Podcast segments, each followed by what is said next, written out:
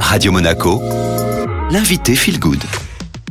Et comme tous les lundis, nous retrouvons euh, Florent Favier. Bonjour Florent. Bonjour Estelle, bonjour tout le monde. Alors dans cette chronique, vous bousculez euh, une idée euh, reçue. Et si les augmentations des énergies aujourd'hui, mais aussi d'autres ressources naturelles, étaient une bonne chose, quand beaucoup de gens ont du mal à payer leurs factures de gaz ou d'électricité, n'est-ce pas un peu de la provocation? Et je vous rassure Estelle, rien d'autre que de la provocation. Ceci Ceci étant, je me suis posé la question en partant du principe que nous étions de toute façon rentrés dans une période de fin de l'abondance, comme l'a dit notre président Emmanuel Macron, où beaucoup d'écologistes et d'économistes, y compris à l'international, ont salué le courage qu'a eu le président de la République d'employer ce mot, fin d'abondance. Et il est vrai que c'est un mot audacieux. Notre président a en effet reconnu que nous étions rentrés dans une période où les matières premières, dont l'énergie, allaient devenir plus rares. Et dans l'économie de marché, qui est rare et cher. Alors de ce constat, j'ai tiré deux réflexions. La première, c'est que vivre dans l'abondance est confortable mais pas indispensable. Au contraire, c'est même parfois contre-productif puisque par exemple une énergie de l'eau abondante et bon marché incite à un gaspillage à la limite du honteux. Songez que nous remplissons des chasses d'eau, même des piscines avec de l'eau potable que nous rendons aussitôt impropre à la consommation. Tout ça parce que ça ne coûte presque rien. Alors l'augmentation des prix de l'énergie aujourd'hui, et ne vous l'aurez pas celle de l'eau très rapidement, vont sans doute nous amener à considérer la valeur de ces ressources avec plus de considération. Le changement est d'ailleurs brutal pour beaucoup et profondément injuste hein, puisque finalement les plus riches ne seront pas tant impactés que ça, alors que les plus modestes seront très lésés. Bienvenue dans le monde de l'effondrement écologique subi, dans lequel ce sont les plus faibles qui souffrent le plus de la crise environnementale.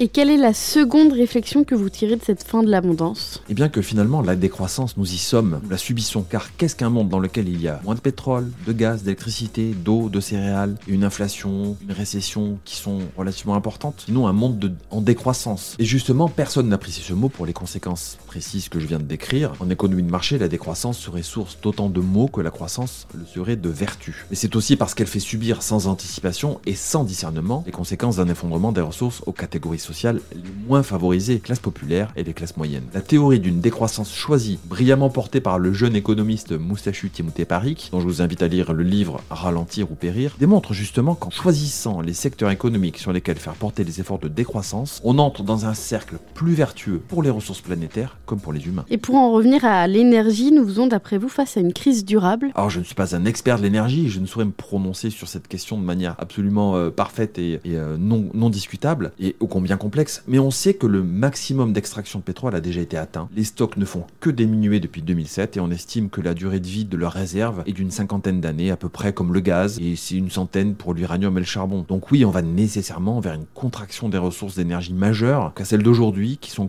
considérées jusqu'ici comme abondantes. Et c'est aussi pourquoi l'énergie est un des enjeux géopolitiques majeurs depuis plusieurs décennies, la ressource du développement économique de nos sociétés. Et pour une meilleure compréhension de la crise énergétique actuelle, je vous invite à lire le livre le plus vendu en France en 2022 d'un véritable expert pour le coup, qui s'avère être une BD d'ailleurs, Un monde sans fin, titre d'une ironie coutumière à l'auteur, le désormais célèbre Jean-Marc Jancovici, qui fait d'ailleurs que certains l'adorent et d'autres le détestent. Et personnellement, je ne le déteste pas. Merci beaucoup Florent.